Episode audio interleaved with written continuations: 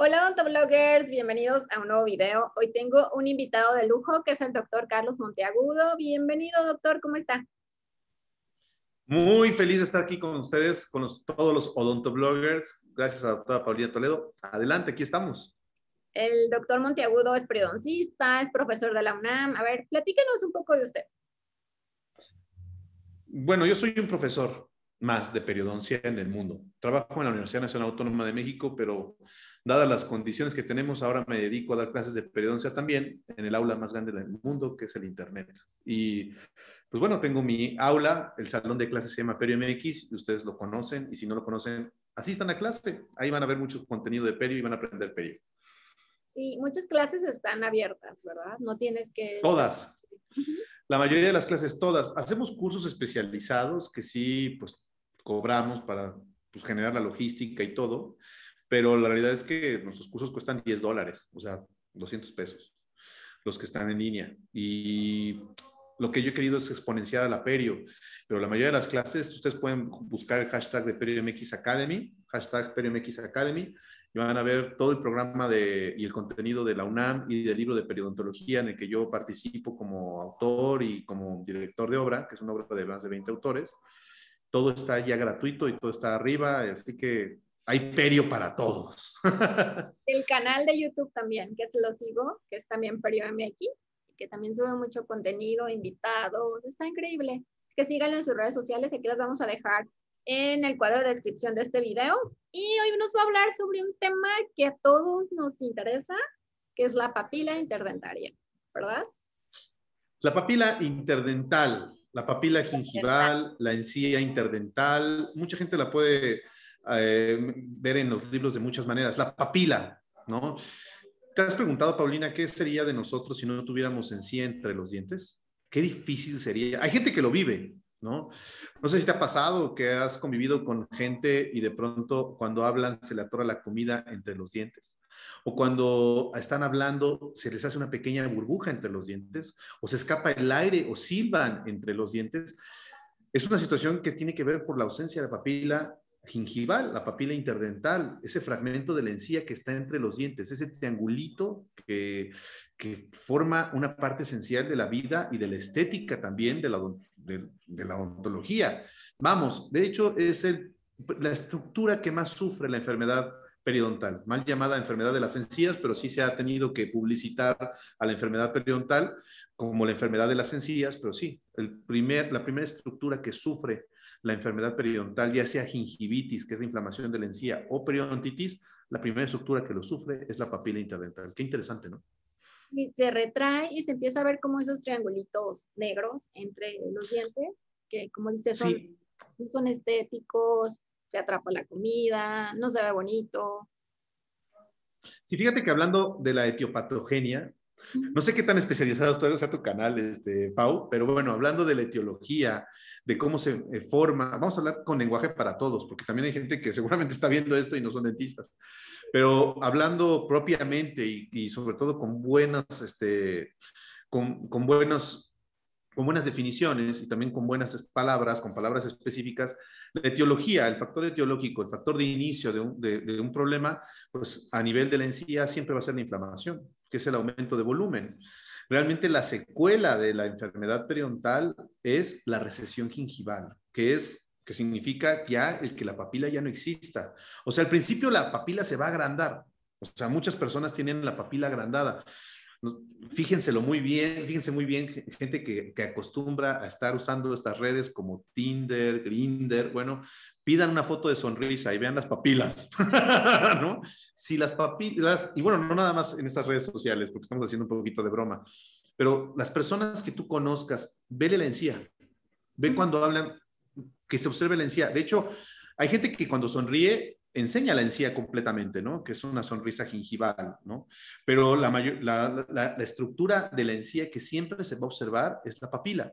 Y muchas veces se puede ver que la papila se vea agrandada, se vea con edema, se vea con eritema, se vea con hiperplasia, que son entidades patológicas que conllevan a una expresión que pueda generar, que pueda estar gestándose o que pueda estar relacionándose a una respuesta inmunoinflamatoria. La gingivitis es la inflamación de la encía y normalmente esta se traduce a que la papila se ve agrandada. Bueno, vamos, hay gente que toma medicamentos como antihipertensivos, anticonvulsivantes o que recibieron un trasplante y que las papilas son las que se inflaman. De hecho, estamos dándoles imágenes para que vean eso, ¿no?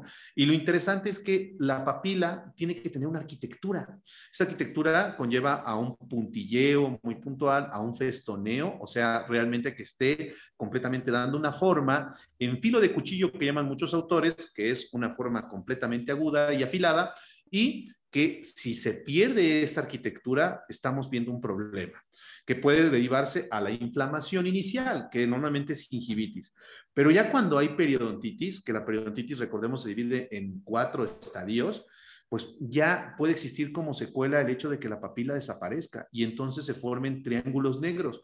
Ese triangulito que, que la papila lo llenaba, pues ya hay ausencia de. Y esto también pues, solamente se conoce como una deformidad mucogingival. Para los estudiantes que nos están mirando, recuerden que la encía tiene una estructura bien establecida clínicamente. Puntilleo, filo de cuchillo, textura, que haya una, una condición netamente lisa o aplanada, que no tenga abultamientos si la encía tiene deformidades en este tenor, puede haber un proceso inflamatorio. Pero si también la encía migra y hay ausencia de la encía y se ven las raíces, o en el caso de entre los dientes, se ven triángulos negros, también puede esto estarse derivando por una secuela de un tratamiento ortodóntico inadecuado, un tratamiento protésico también inadecuado quizás, o enfermedad periodontal como en el caso de la periodontitis. Esa es una parte interesante que hay que puntualizar. La periodontitis es como la etiología más común de que se pierda esa papila interdentaria, pero también puede ser el mal uso del hilo dental, también el picarnos con palillos, podría ser. También podría ser algo que bueno, se puede perder, ¿no? Me, me, gustaría puntualizar a la idea con la que iniciaste esta, esta observación. La periodontitis no es la principal causa de la pérdida de la papila. ¿No? Es una de las causas por las cuales se puede perder la papila. Pero como bien lo mencionas, el hecho de que se pierda la papila también puede derivarse a fenómenos multifactoriales, como bien lo estaban platicando, hábitos perniciosos de introducirse eh, elementos rígidos entre los dientes. El hilo dental nunca te va a llevar a que se pierda la papila, ¿no? Definitivamente. Lo que sí es que se puede potencializar la respuesta inmunoinflamatoria y si lo aplicas mal, pues obviamente esto puede conllevar a que la pérdida de inserción interdental, o sea, que se pierda hueso entre los dientes, etcétera, conlleve a que la secuela sea la pérdida de la papila. Pero sí, el hecho de que te pongas tarjetas, tapas de plumas, las uñas entre los dientes pueden lastimar, lacerar la, papila misma. Recordemos que la papila interdental, ¿sí? Es la parte más distante, o sea, la punta de la papila, la punta del filo de cuchillo, es la parte más distante de la cresta ósea que hay entre los dientes. Entonces, el tejido conjuntivo que está entre la encía misma, el filo de cuchillo y la cresta, ahí normalmente se conjunta mucho tejido, mucho este sudado inflamatorio cuando hay una inflamación crónica y sobre todo una inflamación netamente de la encía. Pero cuando el hueso se pierde, la cresta ósea se pierde interdentalmente hablando, normalmente esto se traduce a la pérdida de la papila. Esto es en la enfermedad periodontal. Pero, ¿qué pasa si se mueven los dientes agresivamente un tratamiento de ortodoncia? El hueso también se pierde y por ende la encía sigue el hueso y se pierde la papila. ¿Qué pasa si se coloca una prótesis y se entierra una incrustación o una corona a nivel interdental, la papila también se puede perder a la larga o incluso se puede inflamar de una manera este, exagerada. Entonces, la pérdida de la papila tiene una etiología multifactorial, sí, que puede estar asociada a enfermedad periodontal, pero también asociada a hábitos inadecuados y tratamientos también desafortunados. También tengo una duda. Cuando envejecemos, también envejece nuestra encía también se puede perder esa papila, ¿no? No, no, no, no. Esa es una creencia que se tenía. Eh, definitivamente, algo que pasa con, con, con, las mucosas, me fascina este tema, ¿eh? porque la piel, pues obviamente con el paso del tiempo y con la edad, va deteriorándose en el sentido de su humectación, en el sentido del agua, la circulación. El deterioro celular es natural, que pueda suceder mucho en la piel, pero algo que sucede en las mucosas es que las mucosas no es que queden intactas, sí, también tienen, tienen un cierto deterioro. Se puede ver un cierto deterioro en la disposición colágena, se puede ver un cierto deterioro también en la vasculatura, pero no es tan de impacto, o sea, como pasa en la piel, por ejemplo. Y, y el origen embriológico de la encía y de la piel es el, es el mismo, es el ectodermo. El tema es que en la, en la piel tenemos a la dermis y a la epidermis, pero hablando ya netamente de la mucosa masticatoria, que es la encía, pues no vas a tener arrugas en la encía por envejecer, jamás. Esto gracias a un proceso de colágeno, de, la, de, recambio colágena que tenemos, porque recuerden que la encía es un epitelio escamoso estratificado y, es, y la encía se va renovando con el paso del tiempo, es maravilloso. El tema es que sí, la respuesta inflamatoria sí se va cambiando con el, con el paso del tiempo y con la, con la, edad. Entonces, si tú tienes prótesis inadecuadas o si tienes una enfermedad periodontal, como el caso de la periodontitis, y se, esta se da con un eh, se potencializa con el paso del tiempo, pues puede ser que se pierdan los tejidos más rápido a una edad avanzada que, que a una edad donde tu sistema inmune se encuentre fortalecido pero no tiene nada que ver el hecho de que la encía se pierda con la edad y que las papilas también puedan resentirlo con la edad. ¿eh? Es un, buen tema, una buena, excelente pregunta. Ok, sí, siempre fue mi duda. De, a lo mejor cuando esté viejita ya no voy a tener esa papila No, la encía no envejece, la encía no envejece. Lo que puede ser es que los componentes moleculares, o sea, las proteínas que conforman al tejido conjuntivo de que le dan nutrición a la encía, esas sí quizás puedan sufrir un deterioro, pero la realidad es que no tienen tanto impacto como la piel, por ejemplo. Ok, entonces, ¿y esta pérdida de la papila interdental puede suceder a cualquier edad? Claro, de hecho es muy triste ver personas que pierden la papila a una edad funcional, a cualquier edad, la verdad es que no es bueno tener personas que, no tengan papila interdental, pero puede suceder porque en cualquier momento a lo mejor pues este, pudiste haber tenido un tratamiento desafortunado, tuviste, tienes enfermedad periodontal, que eso es algo bien interesante, que hoy en día pues más del 50% de la población en el mundo tiene un problema periodontal, desde el punto de vista de enfermedad o un problema mucogingival. O sea, todos tenemos necesidades periodontales, pero tú pregúntame cuántas personas han tenido atención periodontal oportuna. Ni el 10% de la población en el mundo ha tenido una, un momento en el que se le haya interceptado alguna necesidad periodontal antes de que hayan tenido ya el daño. Entonces, aquí la recomendación siempre va a ser ten conciencia de las estructuras dentales que tú tienes, pero también ten conciencia de cómo debe estar tu encía y acudir en un momento adecuado a una valoración periodontal con tu dentista o con un especialista de, en periodoncia. No necesariamente ya cuando tengas un problema a nivel de la encía, o cuando tus dientes se te aflojen, o cuando tengas inflamación o te sangre. No, desde siempre. Y sí, hay gente que desde muy joven me ha dicho, doctor, es que yo nunca he tenido este, encía entre los dientes y es muy triste y muy, desafortunado porque pues sí es bien incómodo que se te acumule la comida, es muy incómodo este, que tu interacción no sea la más adecuada y que pues realmente a veces hay gente que no tiene tanta seguridad para hablar o para sonreír por eso. Sí, hay, ¿hay algún tratamiento? Si yo ya tengo esta pérdida, estos triangulitos negros, esos espacios, ¿hay algún tratamiento periodontal que pueda ayudar? Eh, el tratamiento periodontal es multidisciplinario. Eh, para ser sinceros y no verme como un político que habla mucho y no dice nada, la realidad es que la papila interdental no se puede regenerar al 100%. O sea, hay tratamientos paliativos, o sea, hay inyecciones de ácido hialurónico, hay este, tratamientos donde se injertan tejidos blandos, o sea, se hacen injertos de encía, sí, principalmente injertos de tejido conectivo a nivel de la papila, pero la realidad es que tienen una tasa de, de éxito muy baja, sobre todo cuando el daño es demasiado amplio, cuando tienes pérdida de la papila demasiado amplia. Hay una clasificación de la pérdida de la papila publicada en el año de 1998, 1999, este, esa clasificación por el doctor Peter Nordland fue el que la clasificó, de hecho es amigo de nosotros de Perio MX. Le mandamos un saludo a, Dear Peter, que platicó con nosotros acerca de esta situación. Tenemos un video de la clasificación de la papila interdental, de la pérdida de la papila, pero la realidad lo que hemos visto es que es multidisciplinario, o sea, tendríamos que trabajar a nivel de salud periodontal y a nivel protésico y también quizás ortodóntico.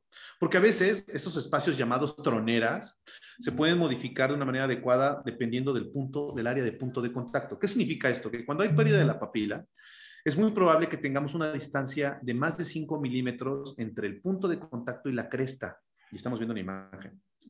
Entonces, cuando esta área de punto de contacto es de más de 5 milímetros, lo que más frecuente pasa es que se pierde la papila y entonces la encía sigue a la cresta ósea interdental. ¿Qué es lo que normalmente nosotros como periodoncistas y como odontólogos eh, asociamos y normalmente buscamos? Es que las áreas del punto de contacto sean más próximas hacia la cresta. Entonces se tendrá que hacer una modificación desde el punto de vista protésico, por medio de cerámicas, por medio de carillas, por medio de coronas.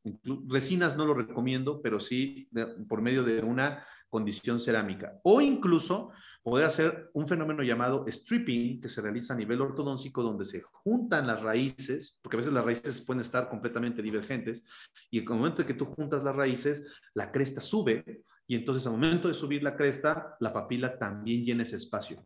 Entonces, pero esto no se realiza, no lo realiza un especialista solito, ¿no? Realmente debe ser con una planeación y planificación periodontal. El ácido hialurónico que comenta, ese se inyecta en las papilas y es temporal, ¿verdad? O sea, ayuda como que a que se sea, crezca un poco la papila, pero es un efecto de algunos meses nada más. Claro, el ácido hialurónico que, nosotros conocemos que se inyecta a nivel de la papila pasa a ser hialuronano. ¿Has escuchado la palabra hialuronano, Paulina? No. Bueno, el hialuronano es el ácido hialurónico que ya vive en el cuerpo, ¿no? El componente fuera del cuerpo es ácido hialurónico, pero el que la estructura de la matriz celular, que normalmente es acuosa, y recordemos, a ver, me voy a regresar porque, para que no hable en chino. Una célula tiene que vivir con una estructura que le dé sustento. Esa estructura se llama matriz extracelular, que también muchos autores le llaman sustancia fundamental. Esa matriz celular sustancia fundamental, y quiero que estén viendo en atención esta imagen, principalmente está conformada por colágena, ácido hialurónico, sulfato, proteoglicanos, entre otros. Pero entonces hablemos del ácido hialurónico como tal. Muchos autores, como en el caso del doctor Liz Garden, que en paz descanse, el doctor Sluger, el doctor Page, mencionaron que el ácido hialurónico pierde su condición de ácido cuando ya está en el cuerpo, porque normalmente, imagínate que el cuerpo está viviendo una condición ácida, podría ser completamente este, dañino. Entonces pasas a neutralizarse el ácido hialurónico y por eso se da un compuesto llamado hialuronano. Ah, interesante. Cuando nosotros inyectamos el ácido hialurónico en nuestro cuerpo, ¿sí? En este caso, en la papila y lo infiltramos, necesitamos que pase a, ese proceso de neutralización para que ya interactúe como hialuronano y entonces las células migren y repoblen esa zona con una condición celular y sobre todo con una estructura ya más sólida y condensada dentro del tejido conjuntivo. Pero ¿qué pasa? Que pues, las células, como ustedes saben, tienen un periodo de vida y mueren. Y la muerte celular programada se llama apoptosis. Entonces, si requerimos llenar un espacio de menos de 2 milímetros, normalmente el ácido hialurónico es una muy buena opción porque va a ser repoblado ese espacio que tú infiltraste con ácido hialurónico para que se vuelva en hialuronano, va a estar condensado con varias células y se va a conformar bien la papila en un espacio pequeño. Pero ¿qué pasa cuando el espacio mide más de 3 milímetros? Va a haber un llenado, pero al final las células van a morir y como es una distancia muy amplia, no va a haber un llenado al 100%. Y entonces hay recidiva. Así que, desgraciadamente, el hialuronano o el ácido hialurónico infiltrado principalmente es una opción, pero para espacios reducidos y siempre que se les dé un mantenimiento. Así que tendremos que estar inyectando ácido hialurónico eh, en un periodo frecuente de 3, 4, 6 meses. Hay varios estudios, pero todavía no hay una evidencia bien establecida en este protocolo serían solo unos meses y tendría que volverse a inyectar y, demás. Claro, sí, incluso ahí hay muchos estudios, porque por ejemplo está el doctor este, McGuire, ¿no? Que está en la, universidad, no, no, ya no está en la Universidad de Texas, él está en Texas, este, con su práctica privada, el doctor Mike, Michael McGuire. Él infiltra este cultivo celular con ácido hialurónico también. ¿no? O sea, ya, aparte le pone fibroblastos a esa inyección. y ha visto llenados, pero los llenados no son de más de 3 milímetros, ¿no? Entonces, hay gente que está inyectando plasma rico en plaquetas o plasma rico en factores de crecimiento, también interdentalmente. Y también se promueve un reclutamiento celular. El tema es el espacio y la condensación celular que se tiene que tener. Y bueno, pues si el punto de contacto es, nos ayuda a que se conforme mejor la encía, tenemos mejores posibilidades, pero hoy hasta el momento no. Y también sucede como las personas que utilizan el Botox, ¿no? Que al momento en que te empiezas a inyectar cosas y empiezas a generar volumen en la piel, ya vives casado con un mantenimiento progresivo. En este caso, este, también pasa con las mucosas, en el caso de la encía. Ok, sí. Así que si nos están viendo y están, tienen este, pérdida de la papila, están esas opciones, pero si tienen que ir a, acudir a que los evalúen, a que lo evalúen periodoncista, a que evalúen su caso en particular y vean si está el proceso o la periodontitis presente, ver el caso en particular y poderle dar las opciones, ¿verdad? Definitivamente, eh, este, estas opciones son multifactoriales y si hay una solución. La solución es que, bueno, o sea, están viendo, están viendo imágenes donde tenemos pérdida de las papilas y si hacemos un tratamiento protésico y damos salud periodontal y todo se encuentra en orden, déjenme decirles que la, gran ventaja para los pacientes es significativa. Entonces, eh, acudan a un equipo multidisciplinario odontológico. Esa es, la idea, principalmente, porque yo no, no, estoy en contra de que vayan con un odontólogo en específico, pero la idea es que ustedes tengan bien presente que la pérdida de la papila es con base periodontal, y que también se tendrá que buscar las soluciones también con fundamento ortodóntico y también protésico. Sí, definitivamente. Pues muchísimas gracias, doctor, por esta charla y por compartirnos sus conocimientos y sobre todo estos temas como de la papila, que creo que no hay mucha información en internet y siempre tener un periodoncista pues tan reconocido como usted aquí en el canal de nosotros es como un gran privilegio. No olviden también ir a su canal de Perio MX, donde va a haber algunas colaboraciones que hice con el doctor y agradezco mucho su tiempo, doctor Monteagudo. Muchas gracias, Paulina, y recuerden que aquí estamos para servirles, la periodoncia es para todos y saludos y sonrisas saludables. Gracias. Suscríbanse a su canal y a todas sus redes sociales, síganlo porque tiene también unos cursos muy interesantes y nos vemos hasta el próximo video. Suscríbanse, bye.